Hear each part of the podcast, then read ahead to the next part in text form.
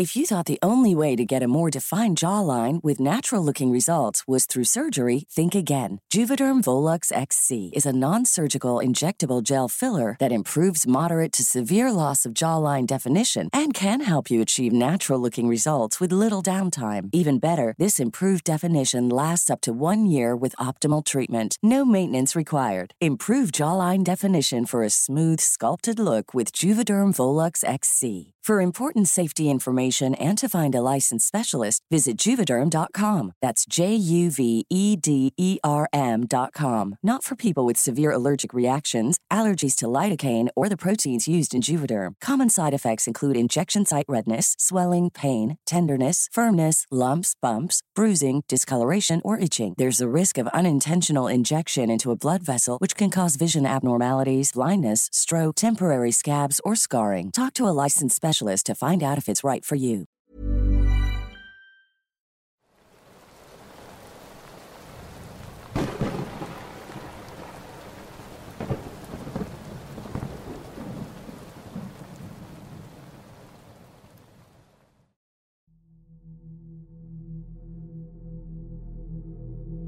Hola amigo, quizá lo que estoy a punto de contarte te parezca inverosímil. En ese caso no te culpo, ni siquiera yo, al día de hoy, sé si lo que estoy por relatar fue verdad, o si el paso de los años ha carcomido mi memoria hasta el punto de hacerme divagar en un mar de mentiras y fantasías oscuras. Primero que nada, debo aclarar que tengo más de medio siglo de vida, por tanto he vivido lo suficiente para tener algunas anécdotas extraordinarias, como cualquier anciano al que puedas encontrar. Sin embargo, en mi caso, esta historia se basa particularmente en una ubicación que al día de hoy ya no existe. Empecemos por aclarar algunas cosas necesarias para la comprensión de este suceso. Me llamo Jorge, nací en una vieja comunidad rural, un rancho, como le llamamos en mi país, México. Basta decir que en aquellos años, cuando era un mocoso, ni siquiera existía luz eléctrica en mi región, mucho menos teléfonos u otros medios de comunicación como los actuales. Si has visto películas del viejo oeste americanas, podrás imaginarte a la perfección lo que era la vida en la zona. Mi padre era leñador, como casi todos los hombres del rancho, puesto que la región era en realidad una sierra, y aquello dificultaba en extremo la plantación de cualquier siembra, debido al clima generalmente frío y a la gran cantidad de fauna salvaje. Pues recuerda, Hablamos alrededor de 1970, un periodo donde México no estaba conectado, tanto así que del rancho a la ciudad más cercana se debía realizar un viaje de 10 horas a caballo. Si lo has comprendido, no te será difícil entender que mi comunidad estaba casi todo el tiempo aislada del mundo exterior, hasta el punto en que las noticias de eventos como las elecciones presidenciales o los acontecimientos internacionales suelen llegar con meses de retraso. De vez en cuando, algunos policías encomendados desde la capital del estado llegaban para tomar notas de incidencias o de posibles anormalidades. Lo anterior, por loco que parezca, era muy poco usual. Debido al aislamiento, la comunidad solía atender sus asuntos de forma rápida y contundente. No quisiera ser muy gráfico, pues hoy en día algunas cosas estarían satanizadas. Solo diré que el crimen no era tolerado, y todos en el rancho estábamos de acuerdo en dichas medidas. Para cuando estaba cerca de los 20 años ya trabajaba como cazador en la comunidad.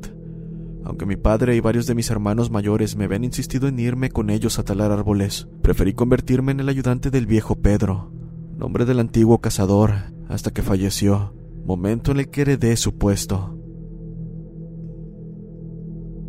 Mis tareas eran simples en realidad, dedicándome a vigilar los bosques y dar caza a animales peligrosos que a menudo mataban gallinas o chivos de los corrales. Por lo general solo debía encargarme de algún zorro o un lobo solitario que solía desviarse demasiado de los montes más lejanos. Fuera de lo anterior, mis días eran rutinarios, andando kilómetros de un lado a otro, sin hacer nada más que disfrutar del bosque, además de congelarme por el frío que acompañaba siempre a las zonas elevadas. Un día todo cambió. Acababa de volver de mi día, habiendo matado un zorro, llevándolo conmigo como muestra de mi trabajo. Entonces me percaté de que la patrulla de los policías estaba frente a la casa del líder, quien es una especie de alcalde, y María, una anciana que me conocía desde pequeño. Me dijo que me estaban buscando con urgencia desde hace unas horas. Me apresuré pensando que algo malo podía haberle pasado a mi familia y me presenté en la casa del líder. Ahí se encontraba el viejo, hablando con dos policías y un hombre con un traje negro, algo que solo había visto alguna ocasión que llegué a visitar la ciudad con mi padre. El hombre de traje me dio la mano y sin demora me dijo lo más extraño que había escuchado nunca hasta esa fecha. Tú debes ser Jorge, el cazador. Lamento ser tan abrupto, pero el tiempo apremia y no puedo explicar demasiado los detalles. Mientras hablaba, los dos policías salieron del lugar como si fueran a buscar algo. Sabemos que unos kilómetros de aquí se encuentra una zona que ustedes conocen como el Paso Negro mencionó mientras los policías volvieron cargando un rifle, una linterna, la cual en ese momento no sabía lo que era, y una mochila. Entonces el hombre continuó. Creemos que un animal ha matado a unos funcionarios que viajaban por la carretera secundaria, y nos han dicho que tú te dedicas a cazar animales, además de conocer la zona. Así que nos gustaría que buscaras a esa criatura y pusieras fin a la amenaza que puede representar. Tal vez el hombre elegante esperaba que yo fuera más ingenuo, porque al responderle con cuestionamientos, su rostro se tornó en sorpresa y algo de enojo. Por mi parte, tuve que responder con los argumentos que eran lógicos para un cazador experimentado en la zona. Es imposible que un animal atacara en la carretera secundaria. Se encuentra demasiado arriba y salvo que los funcionarios viajaran a pie, algo que dudo, dada la distancia con la capital, los caballos habrían asustado al zorro. Si fuera una manada de lobos, deberían haber estado demasiado hambrientos para arriesgarse a atacar en una carretera donde muchos leñadores y comerciantes suelen transitar con armas para defenderse. Yo sabía que algo no andaba bien con todo aquello. Mis argumentos eran lógicos y la insistencia del hombre me resultaba molesta. Para mi mala fortuna, yo era bastante ignorante y acepté que el líder de la comunidad pudiera negociar con el hombre del traje. Quizás porque el hombre citadino sabía que yo no aceptaría, o que el líder obtuvo alguna ganancia. A los pocos minutos ambos salieron, cargando con las cosas que los policías habían traído y... El líder me informó que debía ir a cazar a ese animal. Es por la seguridad de todos, me dijo el muy maldito, justo antes de darme el arma, un buen rifle de caza, junto a la mochila y la linterna. Mi familia, que ya estaba conmigo, me pidió que tuviese cuidado, y aunque mi padre se ofreció a hacerme compañía, no lo permití, debido al frío que se estaba comenzando a sentir. Para el momento en que estaba partiendo, debían ser las cuatro de la tarde, y dada la distancia, llegaría al Paso Negro a las seis de la tarde. Lo más probable es que tendría que acampar en la zona y realizar la cacería al día siguiente, algo que en realidad no era inusual. Durante el camino solo podía maldecir mi mala suerte, pensando que a esas horas estaría recostado afuera de mi casa junto a la fogata, contando chistes con mis hermanos y hablando con los vecinos. Luego, tal vez por el ocio quedaría en solitario por un bosque que conoces, comencé a pensar en la senda negra. La verdad es que no conocía la zona. Era un lugar al que solo Pedro me llevó una vez cuando estaba aprendiendo a cazar y me dijo que no era nuestro territorio, así que no debía estar en ese lugar. Por alguna razón, siempre me dio la impresión de que Pedro tenía miedo de la senda negra. Aunque nunca se lo pregunté, él tampoco dijo nunca nada al respecto. Una vez llegué a la senda negra, me adentré durante al menos una hora y luego monté mi campamento. Si te preguntas por qué se llama de una forma tan peculiar, es porque en el suelo había demasiadas hojas viejas ennegrecidas, lo que le daba un aspecto oscuro y para algunos aterrador a todo el paisaje. Para mí, la verdad es que no existía diferencia. Yo era un cazador experimentado. Unas cuantas hojas y un viejo aullante típico de los montes tan cercanos no me asustaba. Una vez frente a la hoguera que había creado, comencé a cenar un par de latas de atún que venían en la mochila, Daba la suerte de que las conocía por mi padre, que en alguna ocasión compró unas cuantas en la ciudad para mostrarnos a mis hermanos y a mí. Luego, hurgando en la mochila, encontré una nota arrugada. Quizás si no hubiese sabido leer, no estarían escuchando este relato, y por ello agradezco que mi padre se preocupó por ese aspecto. pidiendo al escribano de la ciudad que nos enseñara a todos. Aunque al final, solo yo acabé por aprender de entre todos mis hermanos. En esa maldita carta se podía leer lo siguiente. Si estás leyendo esto, seguro ya te encuentras en un punto donde ya no hay retorno. No eres el primero, y quizá no seas el último al que enviaremos a lo que ustedes conocen como senda negra, pues el gobierno está decidido a acabar con este asunto, sea por cualquier medio que esté a nuestro alcance. No hay mucho tiempo para dar explicaciones, y aunque seguro tendrás muchas dudas al leer este documento, solo debes entender una cosa. Tu vida a partir de este momento depende de las reglas que vienen descritas a continuación.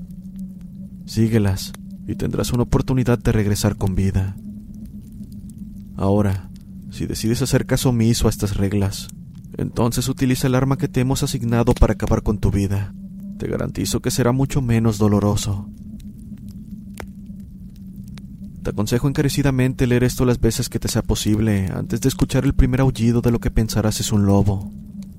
Te aseguro que no lo es, pero ya lo comprobarás en su momento. Ahora presta atención. Regla 1. No te duermas. Sentirás un cansancio extremo en todo momento una vez comience la cacería, pero por ningún motivo debes dejar cerrados tus ojos más de 5 segundos. Regla 2. No utilices la linterna, salvo que sea necesario que lo hagas. La luz artificial le molesta mucho y solo lograrás enfurecerlo o en su defecto te encontrará mucho más fácil. Y créeme, no quieres que eso te ubique tan rápido. Regla 3. No importa lo que hagas, no pierdas tu arma.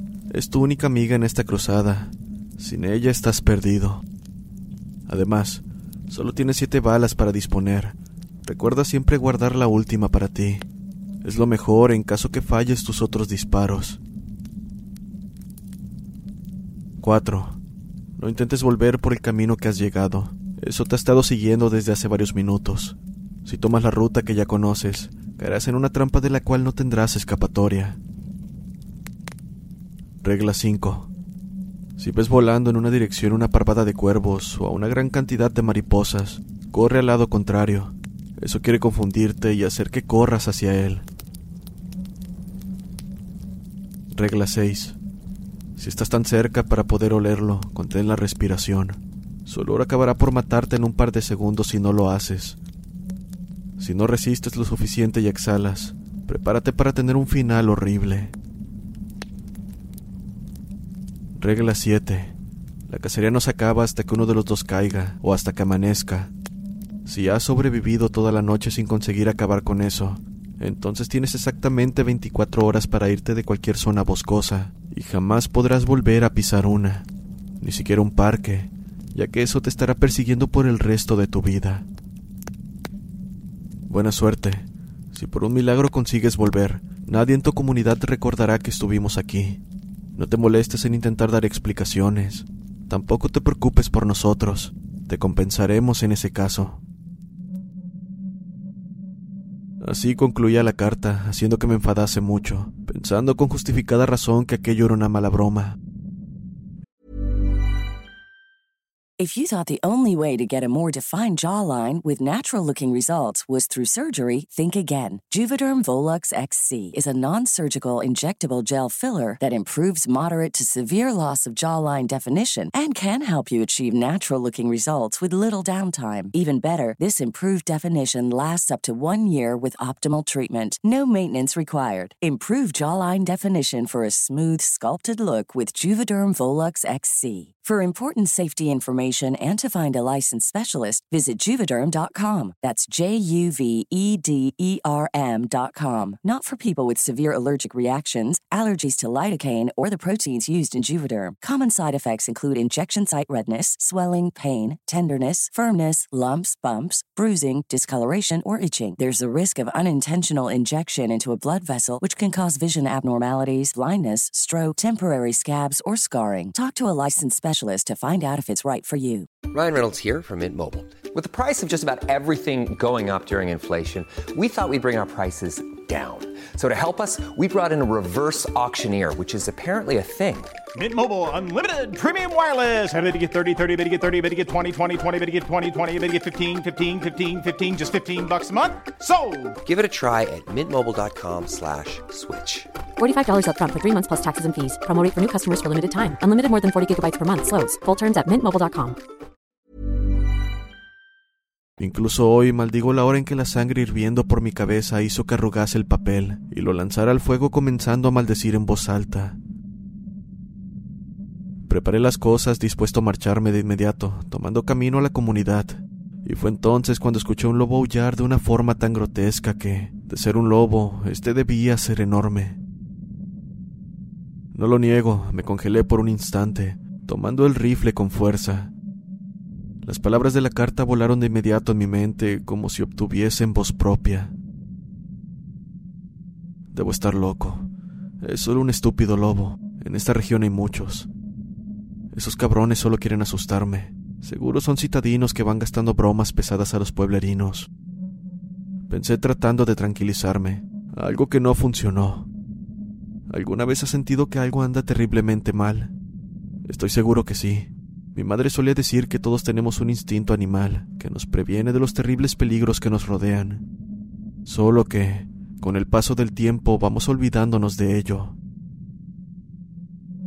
En aquella noche, cerca del fuego, en la senda negra, que hacía gala su nombre debido a la oscuridad tan profunda, producto de las espesas copas de los árboles, comencé a sentir un sueño como nunca en mi vida.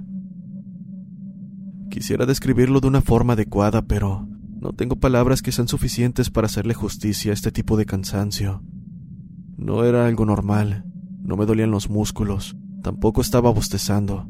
Solo quería cerrar los ojos como si de repente hubiesen pasado días sin que hubiese tocado una cama.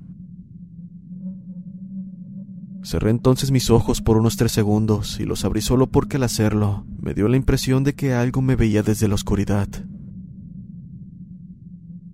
Aquello fue suficiente para acelerar mi corazón, así que tomé la mochila, preparé la linterna y salí andando lo más rápido que podía en la oscuridad casi absoluta, apenas iluminado por unos tenues rayos de la luna que se colaban entre los frondosos árboles. El frío arreció, aullando entre las colinas y agitando la vegetación, lo que hizo que todo fuera mucho más aterrador. Solo un poco. Una vez que salga de la senda, estaré en territorio conocido. Me tomará poco ir por la carretera superior. Quizá me pueda cruzar con algún comerciante que necesite llegar a la capital por la mañana. De ser así, el resto del trayecto será más seguro. Me repetía esto una y otra vez, sintiendo a cada paso que algo se me estaba acercando.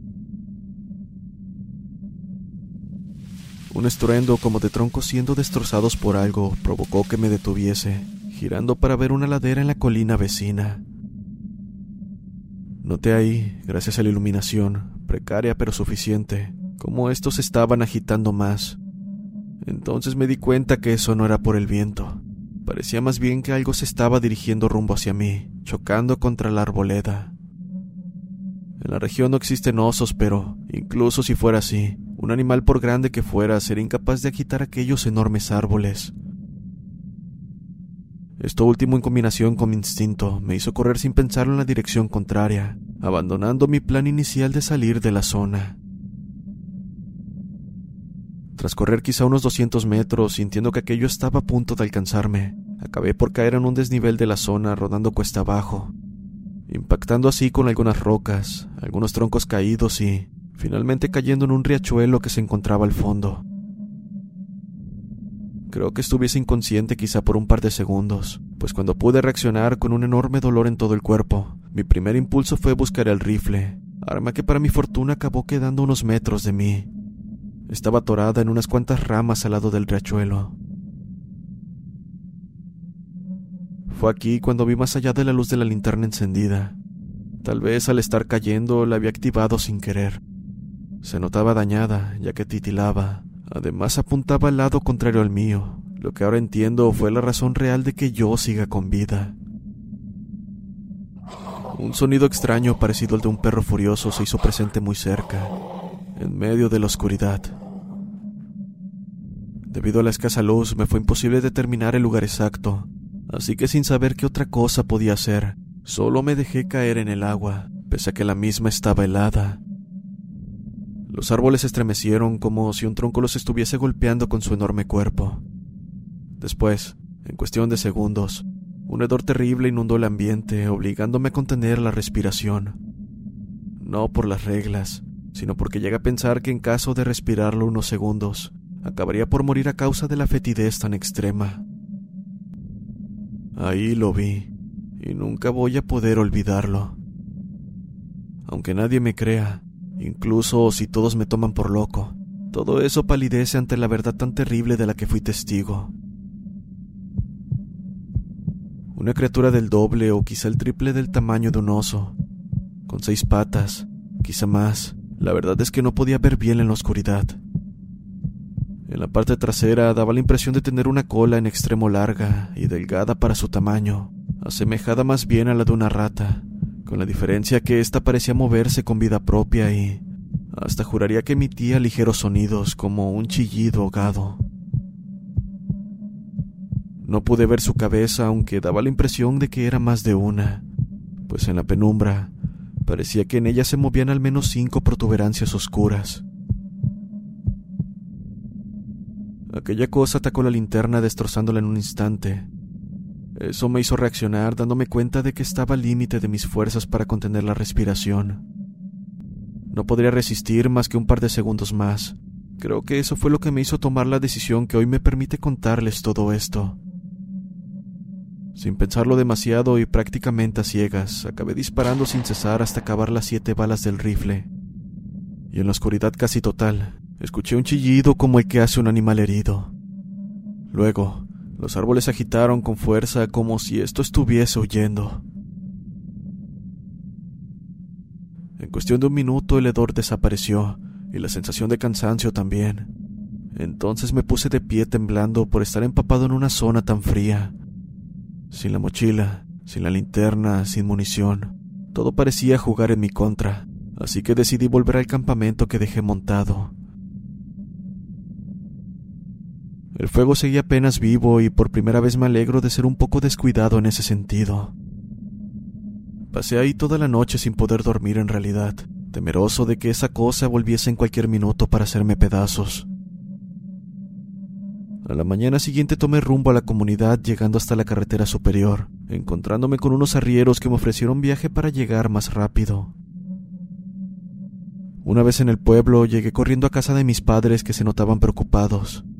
Para mi sorpresa, mi madre me recibió con una bofetada mientras mi padre me gritaba diciendo que habían estado buscándome todo el día anterior. Al parecer, toda la comunidad estaba tratando de ubicarme. Intenté explicar lo sucedido, pero muy pronto me di cuenta de que algo andaba mal. Ninguno de mis padres o hermanos recordaba al hombre elegante, tampoco que yo hubiese partido a la senda negra y mucho menos a los policías que le acompañaban. Ellos argumentaban que hacía más de un mes que ninguna patrulla llegaba a esos lares. Esto se repitió con cada miembro de la comunidad al que me acercaba, quienes por un lado se alegraban de verme sano y salvo, pero por otro se asustaban al creer que yo actuaba de forma muy rara. Incluso, al hablar con el líder de la comunidad, este llamó a testigos, entre ellos mis padres, que dieron fe al hecho de que nadie me había visto entrar a su casa y que nunca sostuvimos ninguna reunión con sujetos foráneos. Asimismo, no existían rumores de supuestos ataques en carretera, y ni siquiera un comunicado o algo similar que hablase de un supuesto hombre de traje que hubiese estado cerca de la región. Esto, por supuesto, hizo volar mi cabeza y tuve lo que denominan un brote psicótico. Entonces, mi padre me dio un buen golpe dejándome inconsciente. Al menos eso me dijeron. Y desperté en la ciudad, en un hospital. Junto a mí se encontraba un hombre de traje elegante, aunque no era el mismo que yo recordaba. Estaba fumando un cigarro a la par que leía un periódico. La verdad es que no esperábamos tanto de usted, señor Jorge, pero mucho me temo que tampoco lo consiguió por completo, mencionó el hombre mientras se ponía de pie, dejando el periódico a un lado acercándose a mi camilla. No se preocupe, le dijimos a sus padres que somos del gobierno y que nosotros nos haremos cargo de usted hasta que se recupere. Lo que sea que hizo, logró hacer que esa cosa se marchase a otro lado. No es lo que queríamos, pero ahora es problema de otro estado o de otro país. Todo está arreglado, nos ocuparemos de la zona en la que habitaba y con lo que respecta a su persona, le recomiendo no volver a pisar una zona boscosa, mencionó mientras sacó de su bolsillo algunos papeles que me dejó en la mesa de al lado. Toma, un contrato y las escrituras de una casa. Le conseguimos un nuevo empleo como policía en una dependencia menor del gobierno. Considéralo un pago. Después de todo, ya no podrá volver a su antiguo oficio, agregó mientras apagaba su cigarro en la mesa y se retiraba. Nunca más volví a ver a ese hombre o alguien parecido. Cuando me dieron de alta, mis padres llegaron a la ciudad para ayudarme a mudarme a la nueva casa. Según les dijeron a ellos que fue por herencia de un tío que hacía décadas no tenía ninguna noticia. Mis padres me comentaron entonces que al parecer una empresa había comprado toda la zona de la Senda Negra y que estaban talando el lugar entero. Por mi parte, decidí hacer caso al hombre elegante y me quedé en la ciudad, alegando que un doctor en el hospital se había hecho amigo mío, consiguiéndome un empleo como policía en oficinas del gobierno. Unos meses después vi en los periódicos, como una nota pequeña, el aviso de varios campistas desaparecidos en la región más al sur del país, curiosamente en una reserva natural. Hoy en día siguen existiendo estas denuncias. Solo necesitas entrar a Internet y buscar a los campistas que año con año desaparecen por esos lares. Lo sé, nuestro país es un lugar peligroso. Quizás solo soy un viejo loco que una noche tuvo visiones raras y todos los sucesos posteriores fueron producto de mi imaginación. Después de todo, los médicos me detectaron una esquizofrenia ligera hace unos años. Sin embargo, si quieres creer en esto, tal vez allá en los sombríos bosques de nuestro país hay algo, algo que nos caza, como nosotros lo hacemos con los animales. ¿Quieres saber qué es lo peor? Hace poco en Internet, algo a lo que me hice aficionado con el paso de los años, vi un anuncio que rezaba, Buscamos cazadores dispuestos a seguir ciertas reglas. Quién sabe, quizá tú eres un cazador joven y esto podría interesarte.